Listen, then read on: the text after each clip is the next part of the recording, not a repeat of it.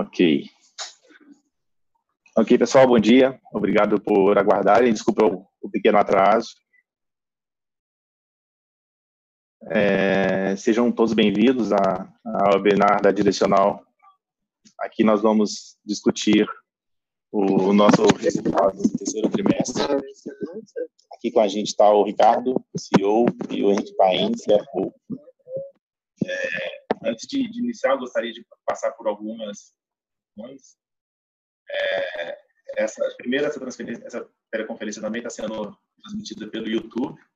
Quem quiser participar do YouTube, é, o link está no nosso site.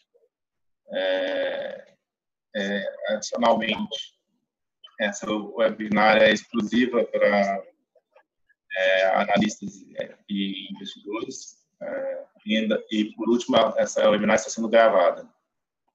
É, todos os participantes estarão sendo ouvidos durante a apresentação apenas os, os palestrantes é, vão, vão conseguir acessar o microfone. Em seguida, a gente começa a sessão de perguntas e respostas, e aí a gente vai fazer a gestão aqui via moderação. Peço que vocês ah, ah, utilizem o Raise Your Hand para fazer a pergunta, e a gente libera o áudio conforme ordem de, de pedido de perguntas. É, nós passaremos os slides durante a apresentação e o, o, o replay desse evento vai estar disponível no nosso website logo após o encerramento da reunião. É, por último, antes de prosseguir, é, gostaríamos de esclarecer que, que eventuais declarações que possam ser feitas durante essa teleconferência relativas às perspectivas de negócio da direcional, projeções e metas operacionais e financeiras constituem-se em crenças e premissas da administração da companhia, bem como as informações atualmente disponíveis. É, considerações futuras não são garantia de desempenho. É, investidores devem compreender que condições econômicas gerais, condições da indústria e outros fatores operacionais podem afetar o desempenho futuro da direcional e podem conduzir a resultados que diferem materialmente daqueles tais considerações futuras. Agora eu gostaria de passar a palavra para o Ricardo iniciar a apresentação. Você me dá um joinha aí, se tiver tudo certo. Só um minuto.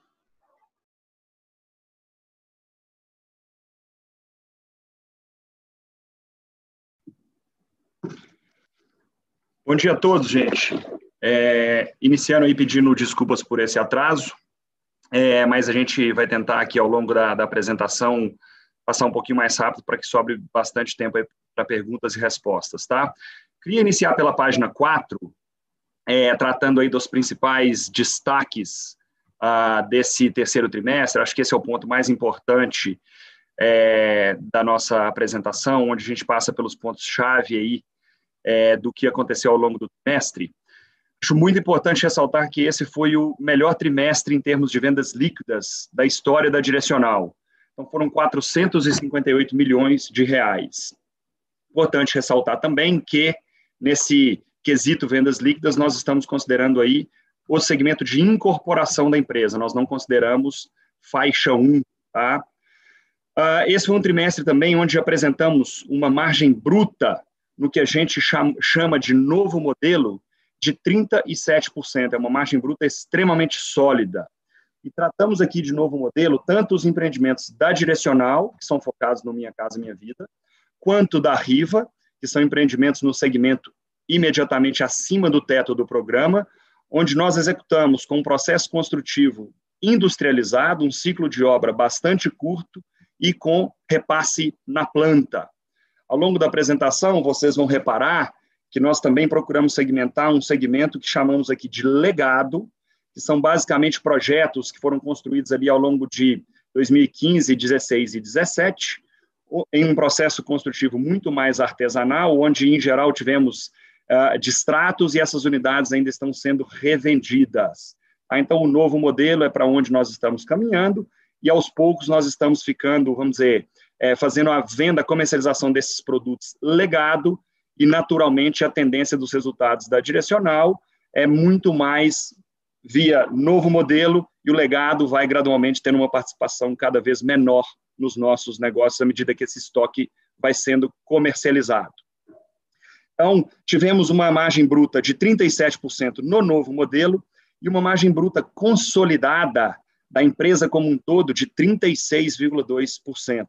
Foi um crescimento de 3,3% de margem bruta quando comparamos o terceiro trimestre desse ano com o segundo trimestre. Isso demonstra claramente um ganho importante aí de eficiência na operação da direcional.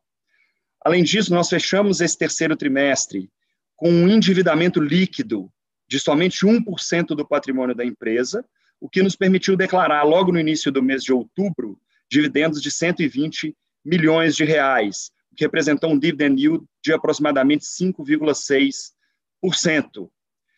Eu queria também destacar não está nesses quatro gráficozinhos dessa página, mas nesse terceiro trimestre nós tivemos uma redução na nossa receita líquida, quando comparado ao segundo trimestre desse ano, de 8%. Isso foi algo natural, nós chegamos a ressaltar isso em, em, em alguns calls que nós tivemos, em função de um percentage of completion médio bastante elevado das vendas que nós tivemos no segundo trimestre, foi um, uma característica bem nítida nesse período de pandemia, a procura dos clientes por produtos mais próximos à conclusão das obras. Então, no segundo trimestre, nós tivemos vendas de unidades com um avanço de obra muito elevado, o que fez com que, apesar de termos tido um volume de vendas no segundo trimestre inferior ao do terceiro trimestre, como vocês podem ver no gráfico superior esquerdo, o reconhecimento de receita do segundo trimestre acabou sendo superior pelo POC médio das vendas superior ao do terceiro TRI. E nesse terceiro trimestre, mesmo com uma receita 8% inferior à do segundo trimestre, quando nós excluímos as despesas não recorrentes do IPO que foi cancelado da subsidiária da direcional chamada Riva, nós entregamos um lucro líquido muito parecido com né, um trimestre em relação ao outro, em torno de 33 milhões de reais o que demonstra claramente que nós conseguimos, mesmo com uma receita menor, ter um ganho de eficiência na nossa operação. Eu queria ainda destacar, esse é um ponto que talvez não fique tão é, é claro para aqueles que analisam de uma forma mais superficial o nosso resultado, mas nesse terceiro trimestre, nós tivemos uma participação de sócios minoritários em SPS controladas pela direcional, que representou 13 milhões de reais enquanto no segundo trimestre desse ano, os sócios minoritários tiveram uma participação de aproximadamente 5 milhões de reais. Então, mesmo com uma receita menor, se desconsiderarmos essa participação dos minoritários, que teve um crescimento expressivo nesse terceiro trimestre, o resultado do trimestre teria sido significativamente superior ao do segundo tri. Já há algum tempo, a Direcional tem procurado incrementar a sua participação nos projetos e aumentar o volume de projetos lançados, onde nós detemos 100% da SPE, de forma a procurar capturar 100% dessa eficiência para a própria direcional. Porém, no momento, né, nos anos anteriores, onde estávamos buscando um crescimento importante dos nossos negócios nas faixas 1,5, 2 e 3 do Minha Casa Minha Vida, esses negócios consórcios tiveram um, um papel super relevante no crescimento da nossa operação, que daqui em diante tende a gradualmente ser reduzido. Então, acho que esse destaque do crescimento dos minoritários, que é algo que ao longo do tempo vai ser reduzido, é, acabou tendo um impacto na última linha do nosso balanço importante nesse terceiro trimestre. Quando uh, um indicador que nós não usamos tanto aqui uh, uh, na direcional, mas que, na nossa visão, tira esse efeito minoritários é o EBITDA. Então, eu gostaria de destacar grande, a grande melhora que nós tivemos de EBITDA nesse terceiro trimestre da direcional quando comparado ao segundo. Então, nós entregamos um EBITDA de 73,8 milhões de reais no terceiro trimestre desse ano, enquanto no segundo trimestre o EBITDA foi de 60,9. Então, foi um crescimento de EBITDA tri contra tri de 21%, mesmo com uma receita 8% menor.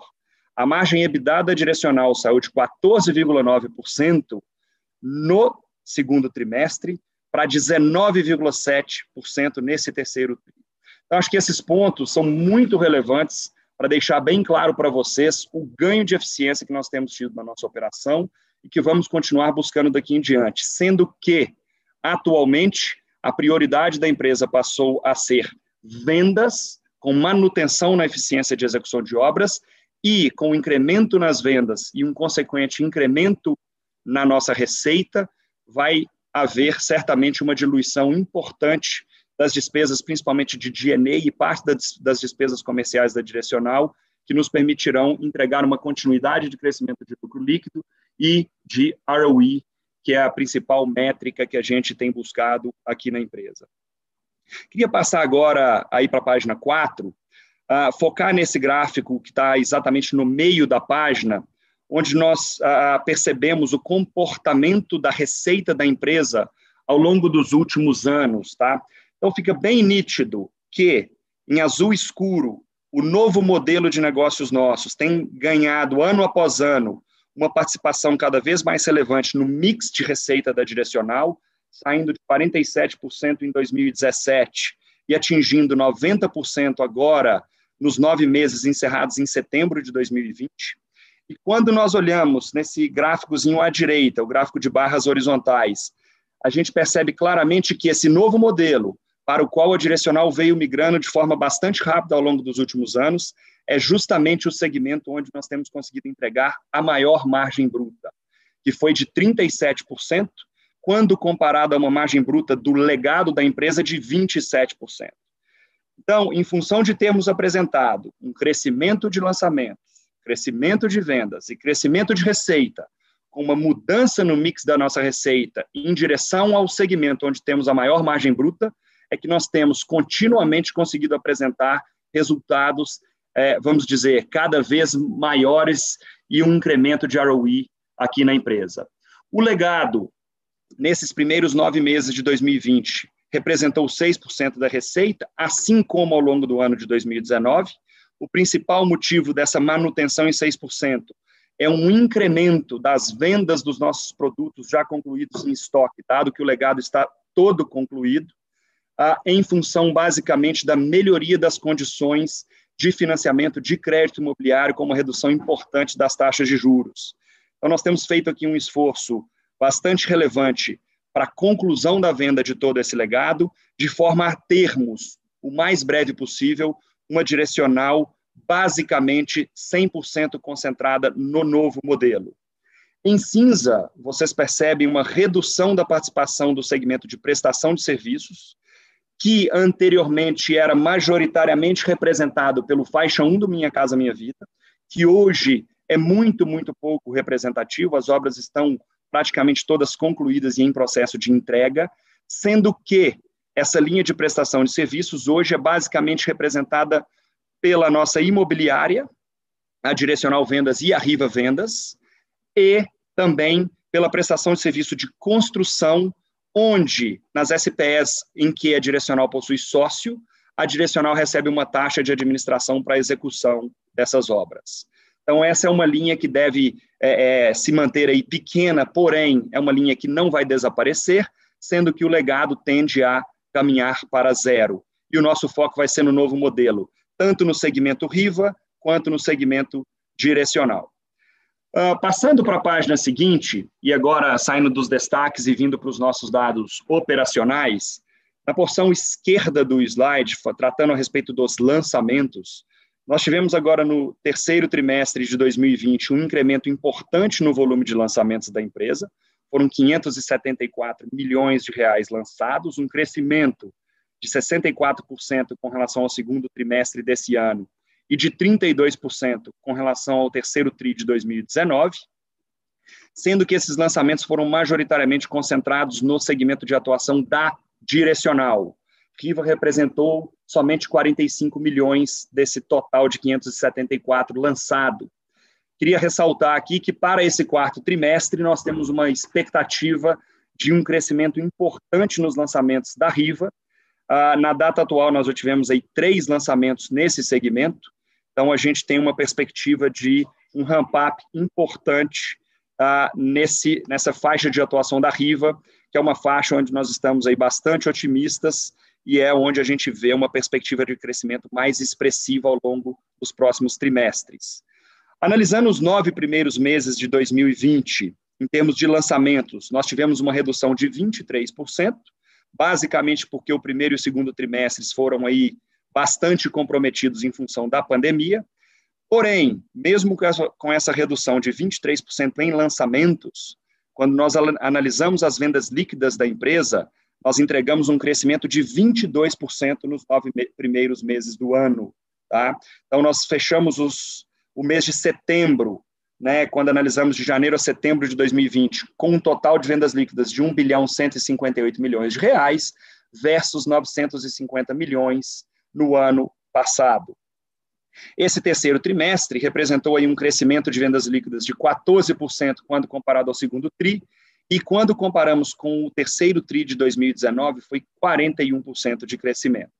Continuamos aí também com uma expectativa bastante positiva para o comportamento das nossas vendas líquidas para esse quarto trimestre, pela resiliência da demanda que nós temos visto, pelas condições de crédito imobiliário bastante atrativas e também por termos uma expectativa de estarmos aí lançando e ofertando produtos, tanto no segmento direcional quanto no segmento RIVA,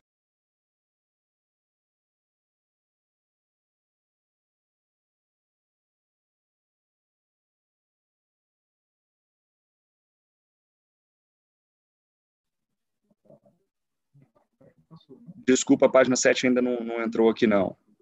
Agora sim, vamos lá. É, tratando da VSO dos nossos produtos, no gráfico da esquerda, gostaria de ressaltar que nós atingimos aí no segmento da direcional uma VSO de 18%, no segmento Riva foi de 15%, o volume de lançamentos foi relativamente pequeno nesse trimestre, e a VSO consolidada da empresa foi de 16%. Eu queria aqui também fazer uma ressalva que, nesse terceiro trimestre, houve uma concentração de lançamentos no final do mês de setembro, e parte desses lançamentos realizados acabou tendo um volume muito pequeno de vendas.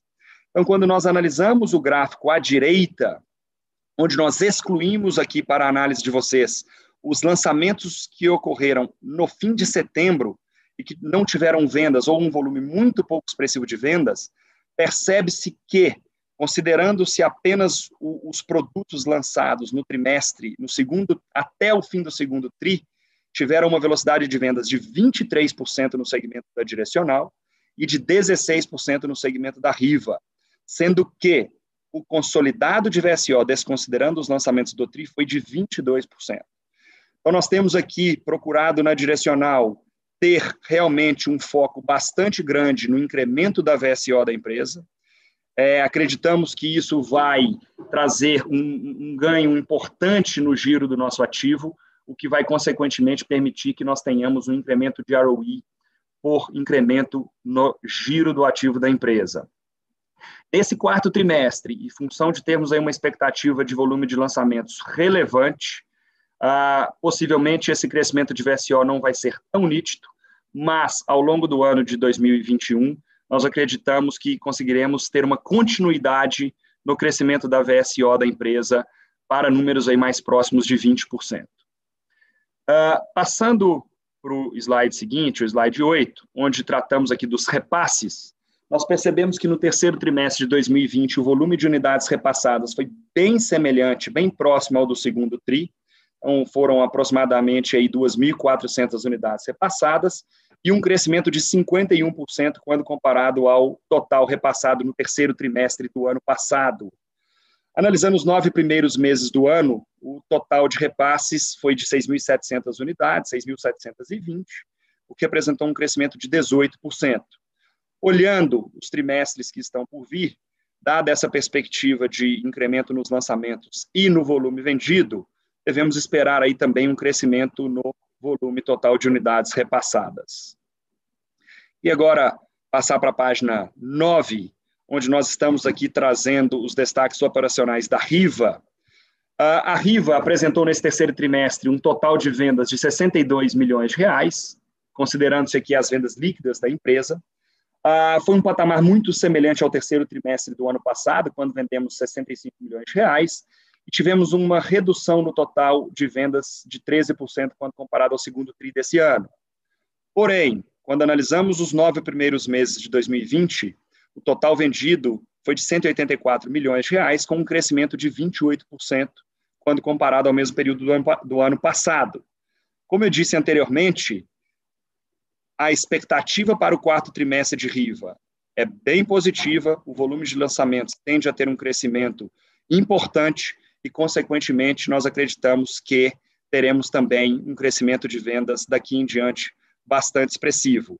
Analisando né, o futuro aí da empresa, a Riva, nós a, a, temos aí uma convicção bastante forte da demanda pelos produtos e da competitividade do produto que a Riva tem oferecido ao mercado, com margens brutas extremamente saudáveis e num cenário onde os custos de, de obra é, têm apresentado um ligeiro incremento, apesar de não ter afetado as margens brutas da direcional no terceiro trimestre, e também ainda vermos um quarto trimestre com margens brutas extremamente resilientes, inclusive quando comparadas às do terceiro TRI, ah, nós acreditamos que o produto Riva tem um ponto bastante importante, que é a possibilidade de incremento do preço de venda na mesma proporção do incremento dos custos de obra.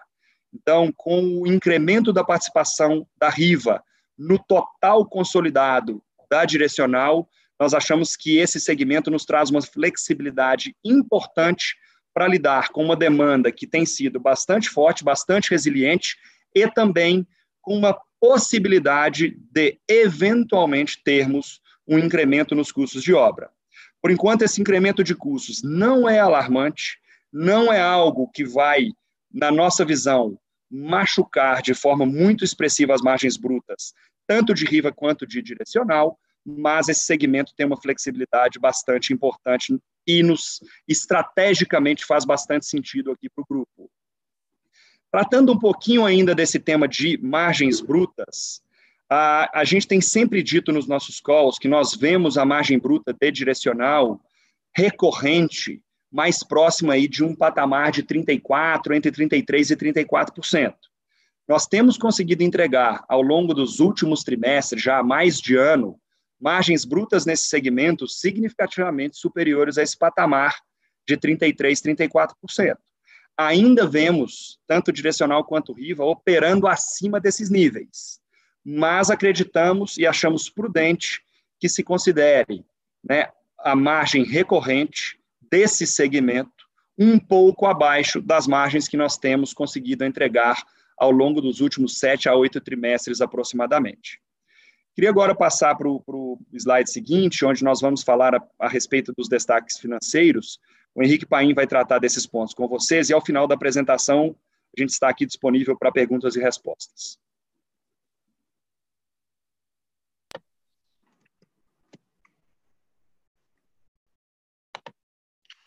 Bom dia a todos. Obrigado pela sua participação na nossa videoconferência de resultados da Direcional Engenharia referentes ao terceiro trimestre de 2020.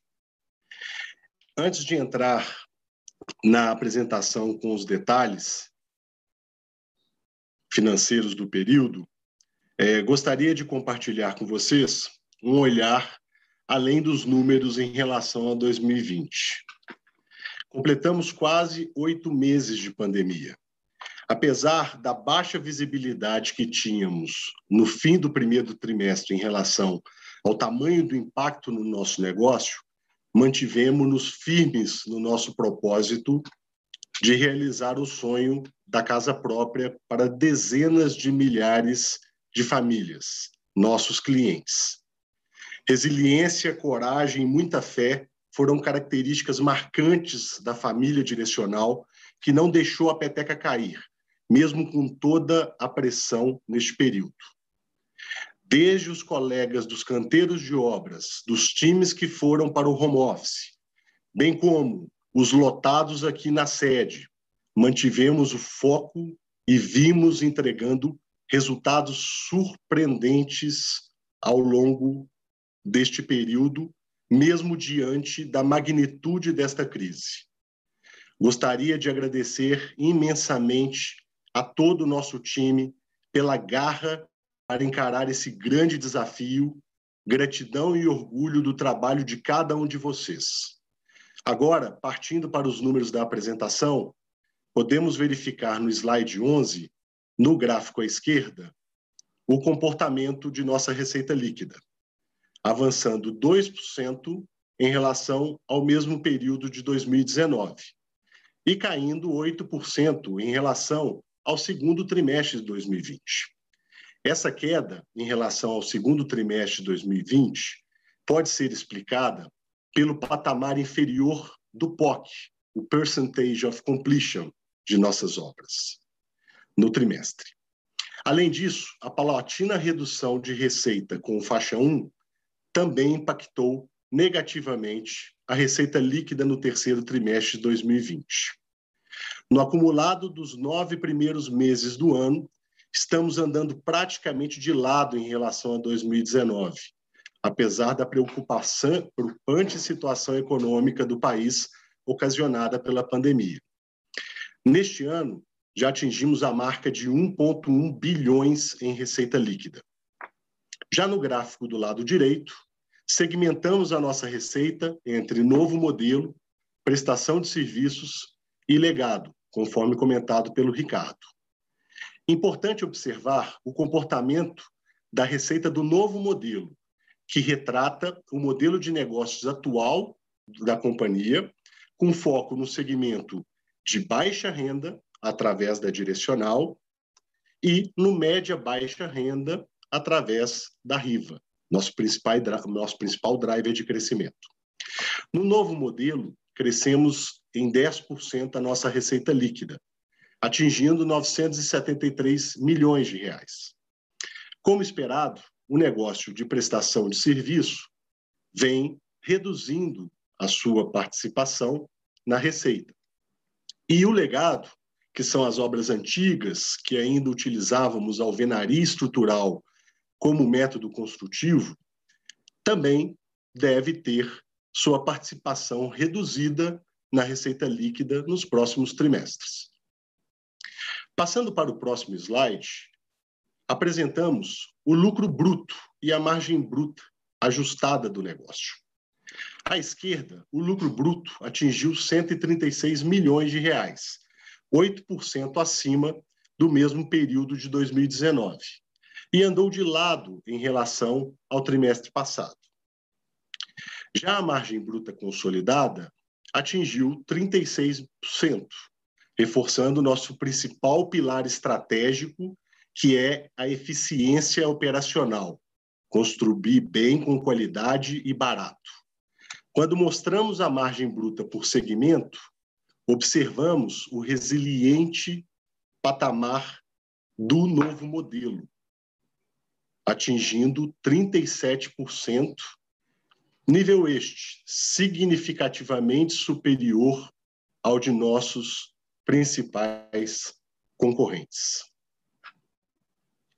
No slide 13, no lado esquerdo, o DNA nominal anda de lado em relação ao mesmo período de 2019, com 2% de crescimento apenas, e tem uma elevação de 13% em relação ao segundo TRI de 2020. Isso ocorreu devido ao fim de algumas medidas emergenciais tomadas internamente que foram adotadas durante o momento mais crítico da pandemia. Dentre elas, a adesão da MP 936, que algumas empresas fizeram adesão, nós da Direcional também aderimos a essa NP. No acumulado, nosso DNA está andando de lado, representando 7,1% da nossa receita bruta.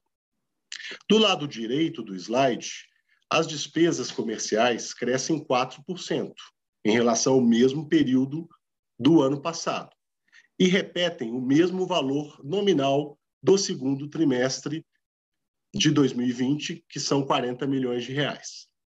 Em nove meses, apesar do crescimento de 7% em relação a 2019,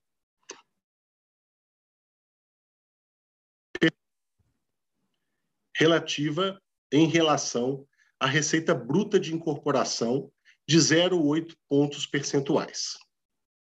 Esperamos continuar melhorando o efeito diluição de DNA e despesas comerciais nos próximos trimestres, com crescimento da receita bruta e permanente vigilância no controle das nossas despesas.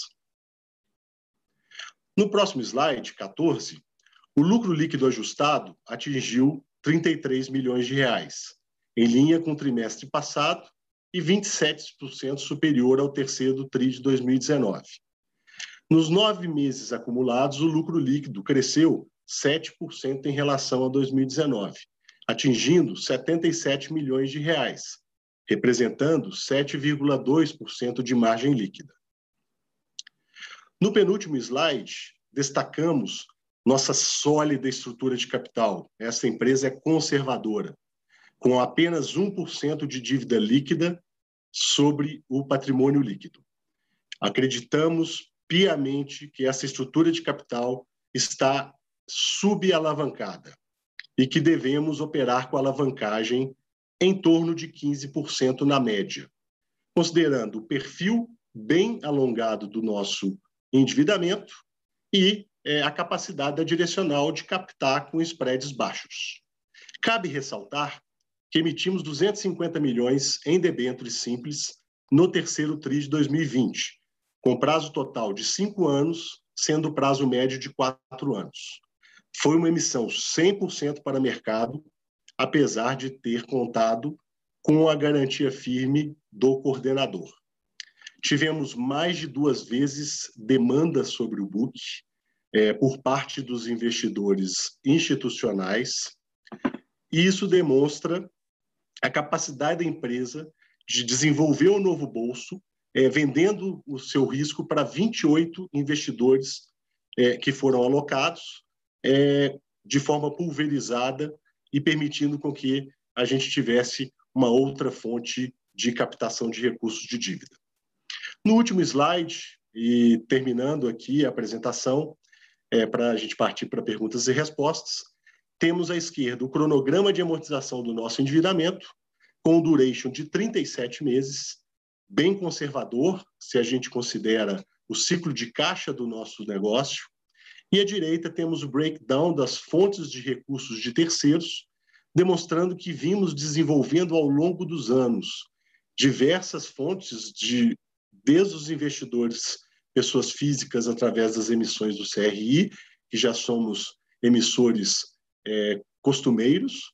A gente também relacionamento bancário e comercial com alguns bancos que já fazem, que participam do nosso breakdown de endividamento.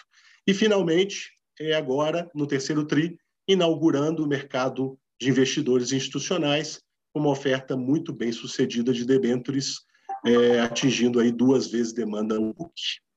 Agora podemos seguir para perguntas e respostas. Muito obrigado pela sua participação.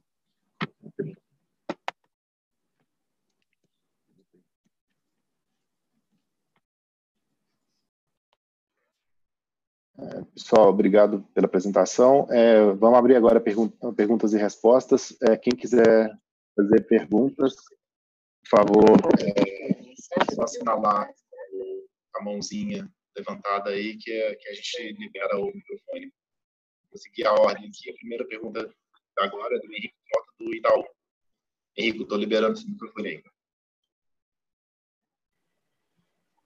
Perfeito, obrigado. Está escutando a gente? Está me escutando, Paulo?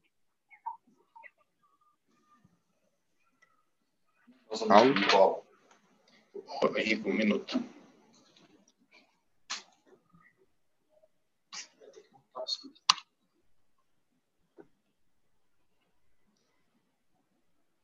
Só um minuto, Henrique, por favor. Tranquilo.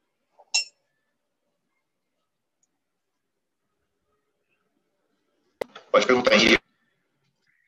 Beleza, não, é, é, bom dia, Ricardinho, Paim e Paulo, é, obrigado pela apresentação.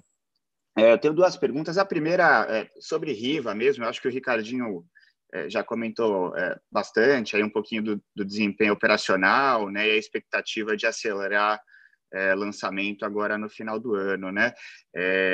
Terceiro TRI, aí, olhando os nove meses, na verdade, a Riva lançou uns 22 milhões, né? Eu lembro que na época do IPO tinha aí uma expectativa aí de, de, de lançar entre 600 a 700 milhões, então É, minha pergunta é se, se, se deve ficar nessa nessa faixa, assim, quando a gente olha lançamento para o ano, aqui no segmento de Riva, né, ou se de fato vai ficar um pouco abaixo por conta de aprovação, e aí também entender aqui dentro da Riva como que vocês estão vendo é, a demanda é, comparado aí com, com, com, os produtos dentro do Minha Casa Minha Vida.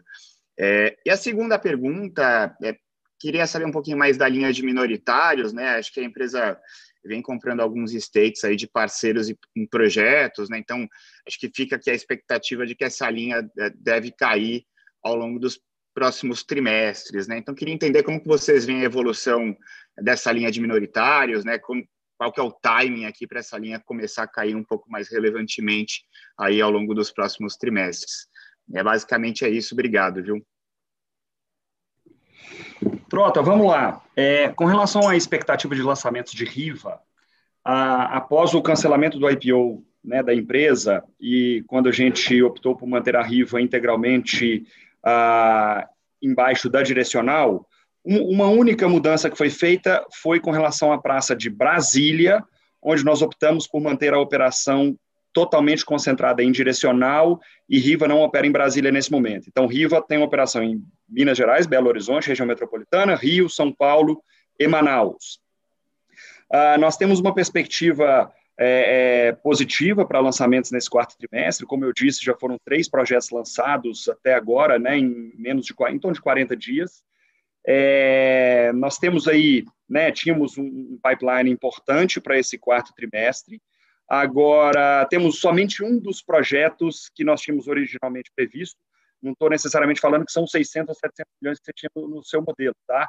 Mas do que nós tínhamos aqui na direcional previsto para ser lançado no quarto trimestre, nós estamos com dúvida em relação a um projeto que efetivamente está né, tá localizado numa praça onde houve atrasos no processo de aprovação ambiental e todos os demais projetos que nós tínhamos aqui originalmente previstos estão com lançamento ah, dentro do cronograma esperado, tá, para o quarto trimestre. Então, real, realmente, a gente deve ter um ramp-up bem importante na operação de Riva nesse quarto TRI, tanto lançamento quanto vendas, tá? A gente tem percebido uma demanda importante para esse segmento, as condições de financiamento, né, têm é, é, sido realmente bastante atrativas. Nós vimos agora o Bradesco também vindo com financiamento em poupança mais, o que é ótimo. O Itaú foi o, vamos dizer, o first mover aí nesse, nesse ponto, agora o Bradesco também veio, então realmente a gente está bastante otimista com isso aí, apesar de, fazendo um, um, disclaimer aqui, né, os projetos Riva, como a gente tem focado no repasse na planta, o Itaú ainda não tem esse, esse tipo de, de, de financiamento, então isso aí só vale para produtos prontos. É, o Bradesco, sim, para repasse na planta, nós podemos eventualmente discutir essa questão do financiamento em poupança mais com eles à medida que tivermos um projeto contratado. Mas isso demonstra claramente o apetite dos bancos por conceder crédito no segmento exatamente onde Riva atua. Então, a demanda continua bem resiliente, a gente tem uma expectativa positiva para a operação de Riva do quarto trimestre desse ano em diante, tá? Ah, desculpa. Uma outra pergunta sua, que foi com relação aos minoritários. É, nós, sim, ao longo desse período de pandemia, adquirimos participação de sócios minoritários em alguns projetos que nós tínhamos.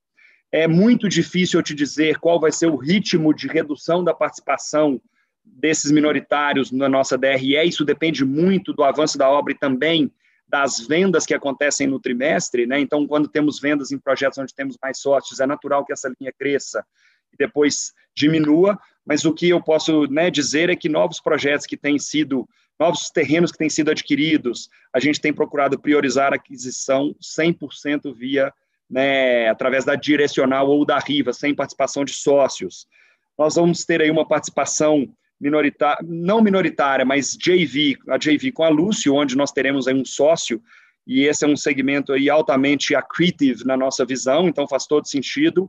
É, essa né, é uma, uma JV onde nós teremos aí a nossa receita dividida entre dois sócios, no caso Riva e Lúcio, e podemos eventualmente ter algumas uh, parcerias também, principalmente no segmento de atuação da Riva, onde nós potencialmente iremos fazer aquisição de terrenos com sócios financeiros, tá?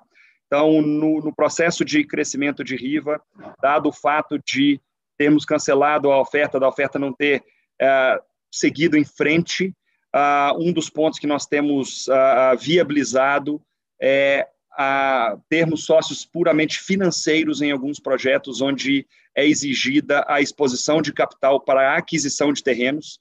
Na nossa visão, uh, trazer esses sócios para alguns projetos específicos em praças onde a, a necessidade de equity é maior, vai ser também bastante accretive, uh, principalmente porque uh, a remuneração que esses parceiros financeiros têm buscado é significativamente inferior ao que temos de perspectiva de entrega de retorno sobre o capital investido na Riva. Então, eu diria também que essa opção por fazer parcerias em alguns projetos específicos com fundos ah, ah, é bastante importante, gera bastante valor e será uma das avenidas de crescimento potencialmente para a Riva ao longo do ano que vem, dado o fato de não termos concluído a, a, a oferta primária de Riva. Tá? Então, é, é, um ponto que tem sido bastante questionado aí por alguns investidores. Nós já temos um primeiro projeto em andamento com, com o fundo e, potencialmente, vamos ter vários outros, uh, permitindo que Riva cresça, entregando retorno sobre capital investido aí bastante expressivo. Tá? Então, planos de crescimento de Riva continuam integralmente mantidos. Tá? Nós estamos aqui buscando soluções para manter esse plano, dado o fato da oferta não ter sido concluída, e acreditamos que essas soluções estão se desenhando e deverão se materializar ao longo do tempo.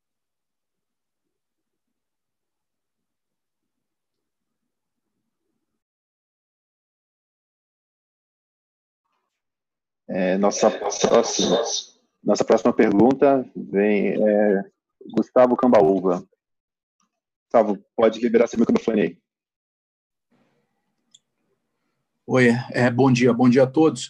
É, eu tenho duas perguntas aqui. É, a primeira, em relação à margem bruta, né? O Ricardinho até comentou no, no, no call que é, vocês estão vendo essa margem de 37 no, no novo modelo, mas que né, deveria estabilizar um pouco abaixo disso. Eu queria entender, primeiro, o que, que é, talvez, que está por trás dessa margem mais alta do que seria a margem recorrente de vocês, se se é, se é preço, eventualmente, é, é, que vocês estão conseguindo colocar um pouquinho mais, se é economia na obra, ou, ou compra de terreno aí está tá, tá sendo ainda favorável, enfim, se vocês pudessem destacar um pouco é, o, o, porquê que a margem está rodando um pouco acima do, do que vocês imaginam, para a gente tentar imaginar até quando isso poderia permanecer. E a minha segunda pergunta aqui é em relação a, enfim, vocês anunciaram esse, esse dividendo pago agora em, em, outubro, também anunciaram é, é, um buyback e, e, ao mesmo tempo, tem esse plano forte de crescimento para a Riva. Né? Eu queria entender um pouco como é que vocês imaginam a, a estrutura de capital da, da, da companhia consolidada para frente. Né? É, num cenário, vamos dizer assim, que, que Direcional lança alguma coisa perto de um bi-meio e, e, Riva também, vocês acham que, que de fato, né, nesse modelo de repasse na planta, compra de terreno com permuta, etc., dá para manter o, o, a companhia com esse, esse patrimônio líquido é, é, que ela tem hoje, né? Assim, não, vai precisar de alguma forma reter um pouco de, de lucro, é, reter um pouco de capital para fundiar o crescimento da Riva, ou vocês acham que dá para manter um payout alto enquanto, enquanto a Riva cresce? É, obrigado.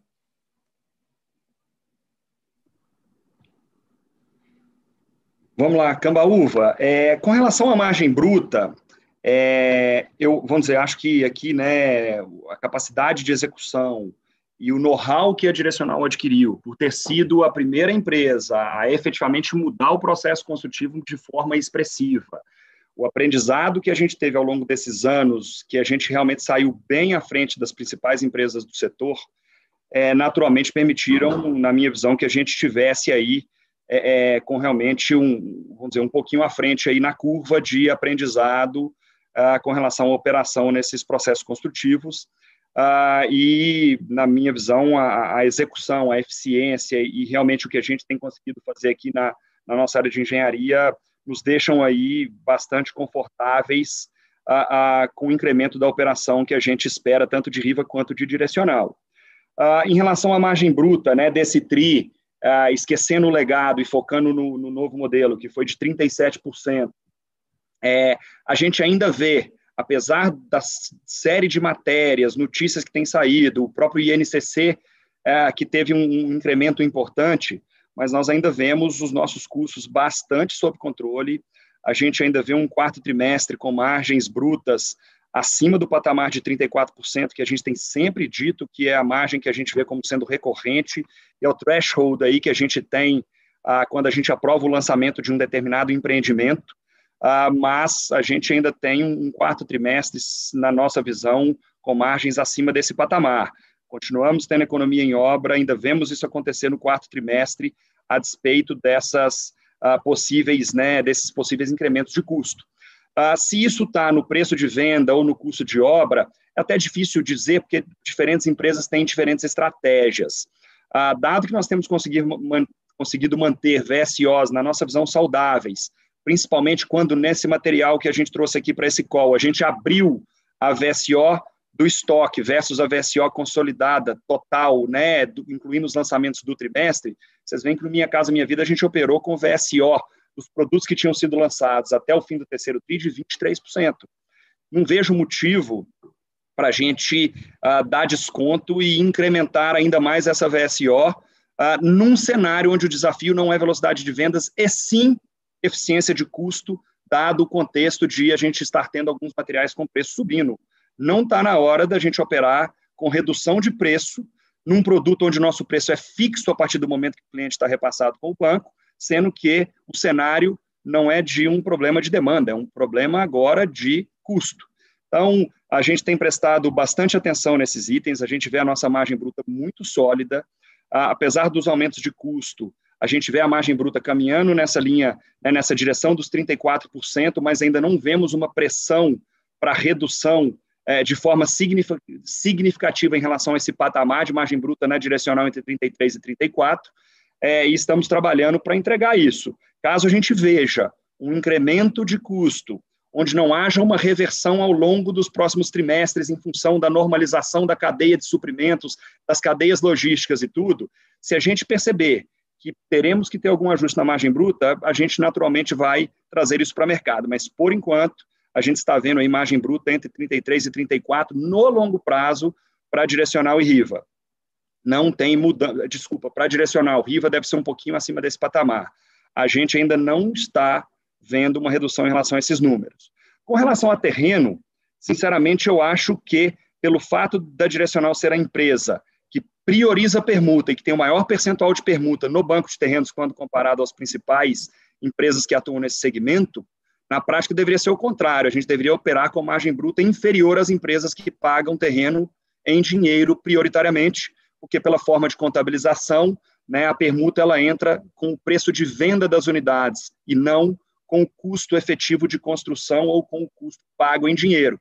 Então, terrenos comprados em dinheiro deveriam permitir que aquelas empresas operassem com margens brutas superiores à da direcional, apesar de não ser isso que a gente tem visto no mercado atualmente. Com relação a dividendos e recompra, ah, nós acreditamos, né, sim, que com o ramp-up de Riva, a, seja natural que a gente tenha, ao longo do tempo, a, a, um pagamento de dividendos inferior ao que a gente tem usualmente pago ao longo dos últimos dois anos, eu diria, que são dividend yields bastante expressivos. Porém, Cambaúva, no momento atual e com as soluções que nós temos encontrado para a operação de Riva, que na nossa visão, para um acionista de direcional, vão gerar bastante valor pelo fato de os retornos atualmente exigidos por eventuais parceiros financeiros serem significativamente inferiores aos retornos exigidos por um acionista da empresa, a gente julga que tem feito bastante sentido em alguns projetos específicos a gente trazer esses sócios e a gente tem percebido, a, a, vamos dizer, apetite por parte desses potenciais sócios nessas SPS, basicamente financeiros, em estar conosco nesses projetos.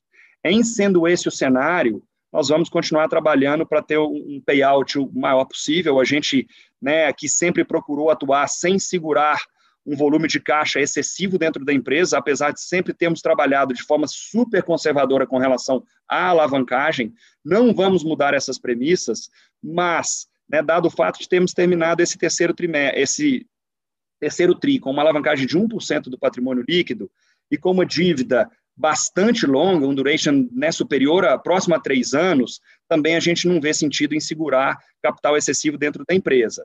Então, nesse momento, a gente efetivamente tem visto possibilidade, mesmo com o ramp-up de Riva, porém, tendo essas opções que nós temos buscado, de continuar devolvendo capital para o nosso acionista, né, incrementando o ROE, tanto por redução de patrimônio líquido, quanto por crescimento de lucro líquido, em função de todos os pontos que nós destacamos aqui ao longo da apresentação. Então, vão ser duas variáveis, PL sendo reduzido e lucro líquido subindo para incremento de ROE, até que nós atinjamos aí um patamar de, de endividamento super conservador, mas que a gente julga ser mais saudável para a entrega de um ROE uh, uh, que justifique né, é, é, que os acionistas estejam satisfeitos, vamos dizer assim, com a operação de direcional. Nós, inclusive, ontem anunciamos também um, um programa de recompra, né, que vem nessa linha, e vamos ver como esse programa vai se desenrolar ao longo do tempo. Mas, apesar do crescimento de Riva, nós ainda vemos aqui a possibilidade de estar devolvendo capital para o acionista no momento que a gente está trabalhando atualmente. Importante ressaltar que parte dos projetos de Riva tem os terrenos integralmente quitados. Então, nós temos procurado priorizar os lançamentos desses projetos onde os terrenos estão quitados, porque uma parte importante do equity investido nesses terrenos retorna para a empresa no momento que acontece o repasse. Então, a gente deu uma ajustada em parte da nossa estratégia aqui, também para tentar buscar esse capital que está investido nesses terrenos, que estão sendo lançados, o mais rápido possível, minimizando a necessidade de um aumento de capital ou de uma retenção expressiva da geração de caixa que a gente tem apresentado tá, para financiar o crescimento de Riva. Eu queria, o Paim vai complementar um pouquinho o que eu falei aqui. Espera aí que nós vamos fazer uma operação de, de transferência de microfone aqui. É, adicional, adicionalmente, eu gostaria de comentar, Cambaúva, que é, essa empresa tem 40 anos e em 40 anos ela sempre andou na mesma linha do conservadorismo em relação à estrutura de capital, que foi a sua pergunta. É, nós não vamos é, perder isso de vista. Nós vamos crescer na medida da nossa capacidade de crescimento, sem que isso nos leve para um endividamento exagerado é, ou é, que não seja é, saudável para a sustentabilidade para o longo prazo do negócio. Então, a gente vem tendo uma surpresa muito positiva. É, a gente teve a emissão de debêntures que foi muito bem recebida pelo mercado. É, o investidor ficou com um gostinho de quero mais, ficou mais de 280 milhões não atendidos, é, que, que, que buscam, procuram a gente de forma recorrente. Nós temos alguns ativos é, mais líquidos que a gente poderia eventualmente é, fazer a venda desses ativos também para é, ajudar na bancabilidade do negócio.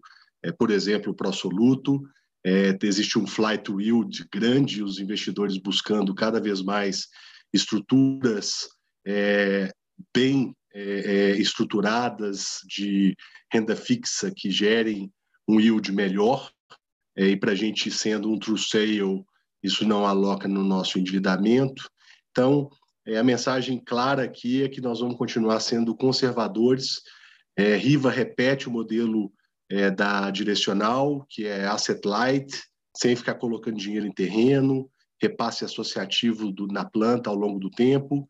Então, não exige uma grande alocação de capital. Tem a questão das parcerias e do equity, que a gente tem discutido com alguns parceiros específicos que vêm ajudar nesse ponto também. Então, é a mensagem bem clara de que é, a estrutura de capital para a gente é, é, é, é, número um, é algo número um que a gente sempre vai estar olhando com bastante cuidado e nunca vamos perder de vista. A gente sabe que o nosso segmento é volátil e que nós precisamos ter é, liquidez, que nós precisamos ter baixo endividamento.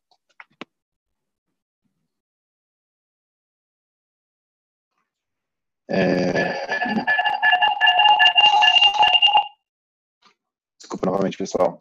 É, nossa próxima pergunta vem do André Mazini, do CIT. André, vou liberar seu microfone aí. Oi, pessoal. Bom dia. É, obrigado pelo call. É, pergunta sobre o Land Bank também. Falou para essa discussão. Então, a gente viu que 18% do Land Bank está né, tá com a Riva e o restante com a direcional, né? Pegando o land bank das duas juntas e fazendo ali a, a proporção. Então, se a gente imaginar que a Riva vai ser eventualmente metade da, enfim, da operação é, no, no, longo prazo, de fato a Riva é, precisa comprar mais terreno do que a direcional, comparativamente falando, né? Então, é, vocês já falaram um pouco da estratégia com relação a isso, né? Trazer alguns parceiros que podem ajudar pagando cash é, também para esse land bank. E então queria que vocês comentassem um pouco mais sobre isso e se de fato todo o land bank que está com a direcional ele é casa verde e amarela e todo com a Riva é, é fora do casa verde e amarela, a linha está bem dividida, é, ou se não alguma alguma coisa de land bank pode até ser feito um drop down para Riva, alguma coisa que seja de casa verde, de, desculpa de fora de verde e amarela na direcional para Riva, etc. E o último ponto é o que vocês colocaram, algo que é muito, muito bom para vocês agora, que o percentual de permuta é super alto, né, 84%, e também vários dos terrenos da Riva já foram totalmente quitados, acho que o Ricardinho falou isso. É, mas, assim, dos terrenos que não foram quitados, que para vocês acho que é pouco representativo, mas é, esses terrenos, de fato, que eles são pagos durante a construção em cash, esses recebíveis, né, que, que enfim, na verdade, o, o terrenista teria, eles às vezes são corrigidos por IGP, né? Eu estou pensando. Então, é, enfim, esses terrenistas eles têm conseguido repassar o IGP para as construtoras, assim, nessas parcelas de terreno que são pagas em cash, né, dado esse IGP tão alto, ou tem sido algo um pouco mais pragmático, vou colocar assim, dado esse IGP em 20% e o INCC que deve estar nos seus 6, 7%, né, tem esse descasamento. Obrigado. Vamos lá, André. É, com relação, com relação à Land Bank, ah, em função da gente ter, né, nesse momento, optado por não levar a operação de Riva para Brasília, então uma parte do Land Bank de Riva, né, dado que Brasília nós estamos operando com direcional, voltou para direcional, mas nesse mix de aproximadamente 3 bi, 3 bi e pouco de terreno de Riva, a gente tem sim a possibilidade, não só em Brasília, futuramente, mas em outras praças, de ter algum podemos chamar assim, drop-down de terrenos de direcional para Riva, além dos que atualmente já estão em Riva, principalmente num contexto né, de, de busca dos bancos pelo incremento da participação deles no crédito imobiliário. A gente tem visto é, de forma bastante importante o ganho de affordability do comprador em função dos novos produtos que têm sido lançados no crédito imobiliário, também pela redução de taxa de juros, a ponto da gente dizer que o faixa 3 atualmente não faz absolutamente nenhum sentido, né? Faz muito mais sentido todos os terrenos que anteriormente se enquadravam na faixa 3 serem lançados em Riva, um segmento SBPE. Então, existe sim a possibilidade da gente fazer o drop-down de parte dos terrenos de direcional, originalmente previsto para a faixa 3, para a Riva, muito em função da gente estar conseguindo trazer aí um cliente que anteriormente tinha que se enquadrar no Minha Casa Minha Vida e hoje não mais. Então, o Land Bank de Riva pode ser incrementado parte, vamos dizer, por integralização desses terrenos da direcional nas SPS detidas pela Riva, tá? Isso é tranquilo. Além disso, é natural, Riva tem sim atualmente sido uma prioridade no, do ponto de vista de aquisição de terrenos. É natural que a gente busque mais terrenos destinados a esse segmento, onde a gente vê uma, né, o land bank é menor, a gente vê uma perspectiva importante de crescimento nos lançamentos no contexto atual e ainda com um hedge um pouco maior em relação a um potencial aumento de custos que a gente vem a ter em insumos do setor. Ah, com relação a terreneiro, eu não entendi exatamente o, o, que você quis dizer, mas vou tentar responder da forma que eu entendi. Qualquer coisa você me pergunta de novo. Mas, em geral, quando a gente compra um terreno via permuta, o terreneiro recebe um percentual da nossa receita. Se nós conseguimos subir o preço de venda, naturalmente ele recebe um valor maior, não necessariamente indexado a um índice qualquer, seja LGP, seja INCC, seja IPCA. Ele está com a gente no risco é, e ele é, vamos dizer, sócio no percentual que a gente conseguir aumentar o nosso preço de venda. Então, não deveria haver, por esse crescimento de IGP, do, do, do IGPM, do DI ou do INCC, qualquer mudança no custo do nosso terreno em relação à nossa receita, tá? Importante deixar isso claro aqui. Acredito que eu tenha conseguido é, é, explicar o que foi a sua dúvida quando você fez a pergunta.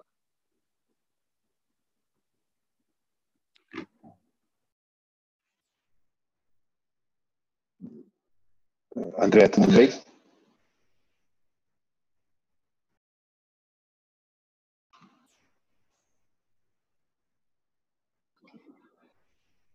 Ok, vamos, vamos para a próxima pergunta. É, Pedro, Pedro do CS. Vou liberar seu microfone. Oi, bom dia Henrique, Ricardo e Paulo. É, do meu lado eu tenho uma pergunta também referente à margem bruta. É, acho que já tocaram bastante no, no, ponto dos custos. Então, o que eu queria entender mais, mais, na verdade, era na outra ponta, então, na ponta dos preços. É, então, se vocês pudessem comentar aí como vocês estão enxergando a dinâmica de preço é, nas praças, tanto da Riva quanto da Direcional, e, e assim, até que ponto vocês acham que, que tem esse espaço para repassar o aumento nos custos para o preço, né? Então, para o consumidor final. Obrigado. Vamos lá, Pedro. É, vamos dizer, dado o fato de estarmos operando aí com margens brutas uh, uh, saudáveis, nesse momento, antes até da gente incrementar preços, a gente tem buscado um incremento de VSO, principalmente no segmento Riva, onde nós temos a expectativa de ter um volume importante de lançamentos. a nossa visão é que no segmento da Riva, dado o ganho de affordability vindo das condições de crédito nova e pelo fato de não termos um teto de preço de venda desses produtos, é muito mais fácil nós repassarmos esse aumento de custo para o preço, tá? Não é a prioridade nossa nesse momento, a prioridade né, né nossa nesse momento é o incremento de velocidade de VSO, para que a gente tenha um ganho de alavancagem operacional importante, diluindo uma série de custos vamos dizer, quase fixos que nós temos, de DNA e também de, de despesas comerciais, o benefício nesse momento de incrementar a receita é maior do que manter essa margem bruta, que na nossa visão já está bastante saudável. Porém, em sendo necessário, no futuro, a, a, um incremento de margem em função de um incremento mais expressivo de custos, que não é o caso no momento atual, mas pode vir a ser, a gente não, né, não consegue prever o que vai acontecer para frente, não é o cenário que nós estamos trabalhando, pelo contrário, a gente acredita que vai haver uma normalização nas cadeias de suprimentos e tal, esperamos que haja uma arrefecida nesse aumento de preço em determinados insumos, mas caso seja esse o cenário, de ter que levar para preço o incremento do custo, sem dúvida nenhuma, no segmento da Riva, é, isso se dá de forma mais fácil. Né? Um, porque com a queda de juros nós conseguimos ter um, um ganho de preço, mesmo ah, mantendo a renda alvo daquela família adquirente do nosso produto. No produto Minha Casa Minha Vida, a gente não teve um ganho de poder de compra tão expressivo, apesar de termos tido uma redução nas taxas de juros, foi bastante pequena, então ah, não vemos isso como sendo uma possibilidade em direcional ah, tão fácil quanto em Riva. Então, nesse contexto, é que também faz bastante sentido a gente ter um mix onde a participação de Riva no todo seja crescente ao longo dos próximos trimestres, e eu acredito que vocês vão ver isso acontecer. A gente acha bem saudável ter uma exposição aos dois segmentos nesse momento, dadas as flexibilidades que Riva nos traz nesse cenário que a gente está vivendo, tá?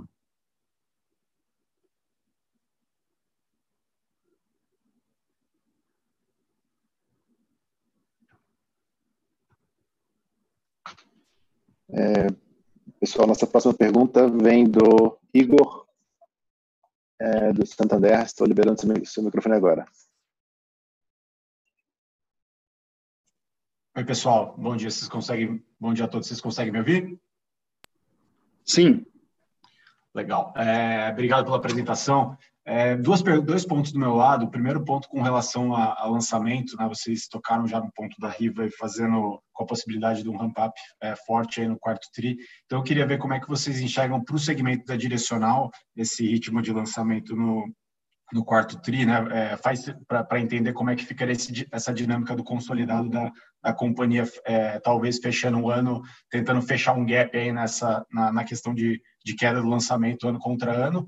E o, e o segundo ponto com relação à venda, né? O Ricardinho mencionou aí que, que a venda vem bem forte, nesse, tanto no, enfim, vocês bateram recorde ali no terceiro tri, esse ritmo parece estar é, tá tendo continuidade já no início do quarto tri, então queria entender se vocês têm, é, têm visto algum destaque entre, entre as regiões que a companhia atua.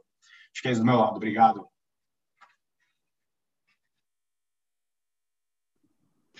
Vamos lá, Igor. É, com relação a lançamentos no quarto TRI, né, como eu disse, a gente, Riva lançou relativamente pouco no terceiro trimestre, foram 45 milhões, porém, a gente tem um sócio nesse, nesse projeto. Ah, Para o quarto TRI, a gente tem uma expectativa uh, de termos um volume de lançamentos significativamente maior em Riva. Em direcional, a gente já não vê um crescimento tão expressivo, até porque o terceiro trimestre foi um trimestre já uh, uh, com um volume de lançamentos bem saudável. Em direcional, foram quase 500 milhões de reais. O crescimento do quarto tri vem basicamente de Riva, e nós temos uma expectativa aí sim de lançarmos mais no quarto trimestre do que lançamos no terceiro, tá? Fazendo meio que um catch-up aí do que ficou para trás no primeiro e segundo trimestre, no período de pandemia. Com relação a vendas do quarto trimestre, é, esse mês de novembro é um mês bastante importante, né? O mês de dezembro você começa a ter já um pouquinho de conflito com, com o Natal. Novembro é um mês que tradicionalmente é muito forte para o setor, então é um pouco cedo para a gente uh, passar alguma expectativa com relação ao que esperar em termos de vendas para o quarto trimestre, mas a gente uh, tem um, um, otimismo grande que os produtos que vão ser lançados têm uma demanda relevante, tá? A gente está trabalhando bem forte para entregar um trimestre uh, uh, com vendas bastante saudáveis. É um pouquinho cedo para dizer, dado que novembro é o mês chave desse tri. o mês de outubro foi um mês bom de vendas, foi um mês com volume de vendas bastante adequado, mas eu diria que não foi nada completamente diferente do que a gente viu ao longo do, do terceiro trimestre, que foi bastante saudável. Então, o mês de novembro é um mês onde a expectativa é bem mais forte. Agora, eu acredito que, quando analiso o que aconteceu em, em outubro e vendo a perspectiva de novembro e dezembro, possivelmente nós a, a, teremos um volume de vendas onde o percentual da direcional nos projetos seja um pouco superior ao percentual da direcional nos projetos vendidos no terceiro trimestre. Também não dá para afirmar isso de forma, vamos dizer, tão assertiva, porque a gente está, né, passamos aí só um terço do trimestre, só um mês, mas eu acredito que essa vai ser uma tendência. Projetos com percentual de participação maior da direcional deverão ser projetos com maior volume de vendas. Então, isso é um pouquinho do que a gente tem de perspectiva aqui nesse momento, até porque nos lançamentos do trimestre a participação da direcional é bastante expressiva, tá? Tanto em Riva quanto em direcional, tem uma participação menor de sócios. Tá ótimo, bem claro. Obrigado.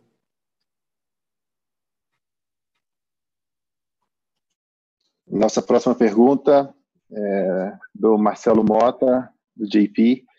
E lembrando novamente, se alguém quiser fazer uma pergunta, só levantar a mão e a gente libera aqui depois. Bota, liberado. Opa, bom dia a todos. Obrigado pela pergunta. É mais um, um tópico, um tópico para discussão. Queria saber, enfim, do, do, Ricardo, como é que ele tem visto essa questão, enfim, da, da inflação de custos, principalmente no, no, Minha Casa Minha Vida. Né? Acho que no segmento da Riva é, é super claro que, enfim, você tem aumento de affordability, aumento de poder de compra, o banco querendo financiar, então é, é mais simples passar esse aumento, mas se esse aumento de custo, né, ele for persistente e a gente uh, vê isso, enfim, dentro do Minha Casa Minha Vida, para aumentar a velocidade de vendas, né, chegar nesse, nesse VSO e talvez mais perto de 20 que vocês comentaram ao longo do call, talvez fique um pouco prejudicado, né, porque você ou você abre mão de muita margem para manter o preço onde ele está hoje, ou, ou, você sobe o preço perto de velocidade de vendas. Então, Queria entender como é que, enfim, vocês veem esse mix aí entre Riva e Minha Casa Minha Vida, enfim, se talvez crescer mais na Riva, Minha Casa Minha Vida, se essa inflação acaba ficando aí alta por mais tempo, acaba diminuindo um pouco também o apetite da empresa. Só ver como é que vocês, enfim, estão pensando isso aí para os próximos meses, próximo ano. Vamos lá, Mota. É, esse talvez tenha, sido, ao longo das últimas semanas, o, o, tema aí que esteve mais em voga, né? O tema ah, que a gente tem sido mais questionado.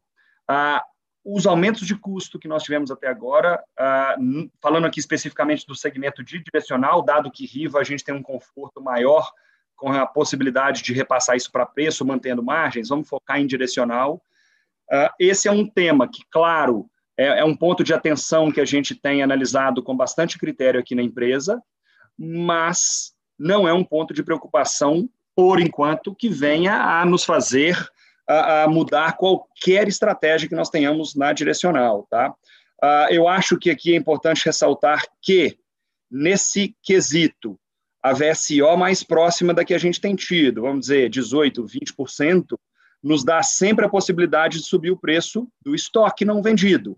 Ao passo que VSOs extremamente elevadas simplesmente nos tiram qualquer possibilidade de tentar é, é, subir um pouco o preço para minimizar o impacto do aumento de custo. Então, Se as nossas VSOs estivessem em patamares extremamente elevados, certamente a nossa possibilidade de repassar parte disso para o preço de forma a tentar manter margens era completamente limitado. Então, nesse ponto, na nossa visão, existe um ponto ótimo entre VSO para maximizar o retorno via giro do ativo e também um ponto de VSO que nos permite aumentar a margem para também manter a ROE. Então não adianta ter uma VSO extremamente alta e tirar a possibilidade e acabar perdendo a ROE por perda de margem do outro lado, porque a gente teve um aumento de custo não previsto. Então a gente julga que o patamar de VSO está ótimo, está relativamente perto dos patamares de VSO que a gente tem operado. Apesar de termos aqui nitidamente né, como premissa a busca de, de uma VSO um pouco acima da que a gente tem conseguido entregar, apesar de estarmos entregando VSOs crescentes trimestre após trimestre. No quarto trimestre é difícil passar para vocês uma perspectiva, porque deveremos ter um volume importante de lançamentos que podem ter um impacto pontual na VSO do trimestre especificamente. Mas quando a gente olha o longo prazo, a nossa busca aqui é para uma VSO, por uma VSO um pouco mais próxima de 20%.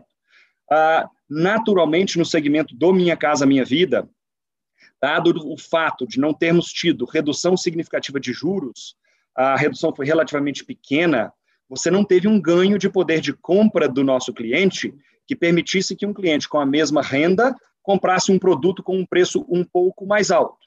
Então, é natural que, se nós tivermos um crescimento de custo, ah, é difícil repassar isso para preço até que nós tenhamos no Brasil uma continuidade do incremento de geração de empregos e, consequentemente, numa segunda etapa, um ganho de salário, um ganho de renda, para que a gente possa levar isso para preço. Eu não acho que esse é o momento ainda. Nesse ponto, o fato da gente estar trabalhando na direcional com margens brutas extremamente saudáveis nos dá um conforto de que nós conseguiremos ainda trabalhar com patamares de ROE e de retorno sobre o capital investido nas SPS, especificamente quando a gente analisa uma a uma, super atrativos, mesmo num cenário de incremento de custo. Então, eu diria que a gente está aqui ainda numa posição de análise com bastante né, cuidado, com bastante cautela. A gente acredita que parte dos insumos que tiveram aumento de preço em função de ruptura nas cadeias de logísticas, falta de insumos, deve haver uma redução desses custos ao longo do tempo. Se isso ocorrer, a posição é bastante confortável. Se isso não ocorrer, a gente tem espaço para operar com uma redução de margem bruta em função de aumento de custos, sem a necessidade de repasse disso para preço. Acho que a gente está numa posição que nos acende um ponto de atenção, mas que a gente ainda está com um conforto importante para operar nesse segmento, tá? A gente não está absolutamente preocupado e nem mudamos absolutamente nada na nossa forma de atuar até o momento de hoje. Importante a gente manter uma conversa próxima para tentar passar para vocês como isso vai se desenrolar ao longo dos próximos meses. É, nós também nós também recebemos uma pergunta via chat. Eu vou ler ela aqui e o Ricardo pode respondê-la. É, qual a expectativa para as vendas da direcional nesse novo modelo quando a taxa de juros aumentar?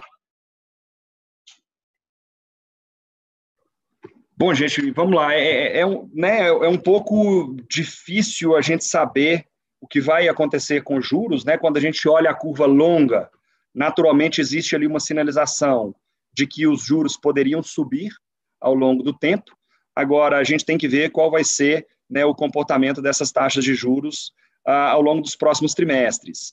A gente tem procurado trabalhar de forma super conservadora, com o mínimo possível de exposição de capital em compra de terreno. Isso permite com que a gente ajuste a nossa operação sem um impacto relevante no retorno da empresa. A gente tem muito mais flexibilidade para ajustar a nossa estrutura de capital quando o nosso capital não está alocado em terrenos que eventualmente podem ter né, algum problema em função de aumento de taxas de juros e, e, de algum impacto mais significativo no setor.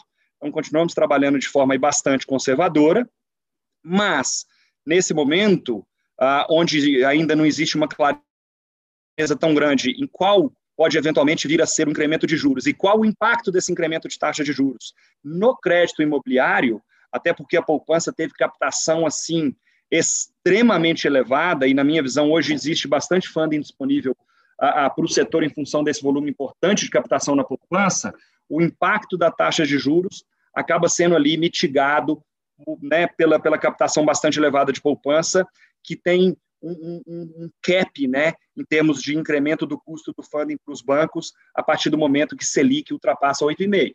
A gente não está trabalhando com esse cenário nesse momento, apesar da curva longa né, nos indicar que potencialmente a Selic pode subir aí de forma expressiva, mas a nossa visão ainda é um pouco cedo para dizer o que acontece com juros, o que acontece com a inflação no Brasil e qual o impacto de um potencial incremento de juros no crédito imobiliário especificamente. Agora, a forma que a gente procura mitigar isso aqui na direcional é trabalhando como a gente tem trabalhado ao longo dos últimos anos, evitando o máximo possível exposição de capital uh, em terreno, né? E iniciando a execução das obras depois de seis meses de venda, onde a gente já tem uma clara visibilidade que uma parte importante dos nossos produtos está vendido trabalhando sempre com repasse na planta, o que quer dizer que se cliente, aquele cliente está repassado, a gente não tem mais o risco de um distrato que poderia acontecer caso nós vendêssemos o nosso produto para repassar daqui a dois anos, dois anos e meio, onde a gente não sabe quais vão ser as condições de juros e crédito imobiliário. Então, um pouquinho do aprendizado que a gente teve ao longo desses últimos anos, que ficou, né, a gente sofreu um pouco com isso, tivemos nosso retorno muito machucado nesse período, Agora, a gente tem procurado trabalhar de uma forma um pouco mais conservadora e que, de certa forma, mitigam um potencial cenário mais adverso para o nosso setor, que ainda não é o cenário que a gente está trabalhando, mas que a gente sempre trabalha aí de forma cautelosa para nos adaptar a ele caso ele aconteça. É, bem, pessoal, é, não temos mais perguntas. Antes de voltar a palavra para o Ricardo, eu gostaria de agradecer a participação de todos. Desculpa por qualquer eventualidade aqui na logística, primeira vez que a gente faz a teleconferência via Zoom. Pedir também feedback, quem puder dar feedback da, da dinâmica, se acha que é mais produtivo, a gente no nosso lado acha que é bem melhor. E lembrar também que isso, que o vídeo estará disponível logo após a conferência no nosso site, via link para o YouTube. É, então, agora eu gostaria de voltar para a palavra Ricardo. Bom, gente, eu queria agradecer a participação de todos vocês em mais uma conferência. Uh, fico bastante animado né, por ver um volume muito expressivo de pessoas aqui conosco, acompanhando os nossos resultados. É sempre um prazer estar dividindo aí com vocês o que a gente tem visto, o que a gente tem sentido e como a gente tem procurado né, é, é, ganhar eficiência na nossa operação e adaptar a nossa operação à realidade que a gente tem visto no mercado. A gente continua aí bastante otimista com o cenário para o setor. Né? Acho que esse ponto de atenção com relação aos custos uh, é por um bom motivo, né? é uma sinalização de que a demanda está forte, de que o setor está crescendo, de que tem havido procura pelos produtos, e nós estamos aqui né, realmente trabalhando para entregar resultados cada vez mais expressivos, mesmo nesse cenário de aumento de custo. Me preocupa muito mais falta de demanda do que esse cenário de incremento de custo de construção. Então, acho que é um cenário né, positivo, mas é natural, a gente sempre vai ter é, é, pontos positivos, negativos, pontos de atenção, e a gente está aqui procurando né, equilibrar essa balança de forma a entregar o maior resultado possível para os nossos acionistas, os nossos clientes né, cada vez mais satisfeitos com a qualidade do nosso produto, a gente tendo uma empresa cada vez mais adaptada às exigências dos nossos clientes, dos nossos compradores, que são pessoas extremamente jovens, com hábitos diferentes, aos quais a gente tem se adaptado aí de forma cada vez maior cada vez mais rápida. Eu queria, não posso deixar de aproveitar esse momento agora, no, no final, para realmente agradecer todo o time da empresa. Ao longo desse período dificílimo que a gente atravessou, o time todo foi fundamental para que nós passássemos ao longo desse período, né, com, com resultados, na nossa visão, ah, cada vez melhor. Um primeiro trimestre mais difícil, depois já no segundo trimestre uma melhora significativa nos números, terceiro na mesma tendência, conforme discutimos aqui. Então, realmente, uh, o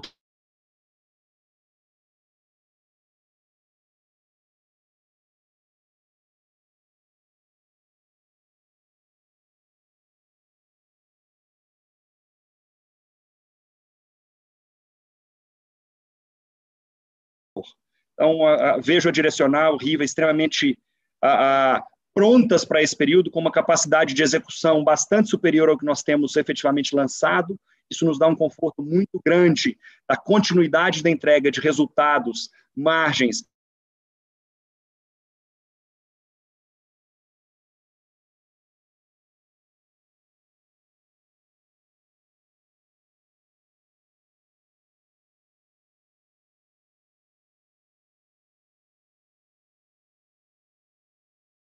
é, através do nosso time aqui de RI.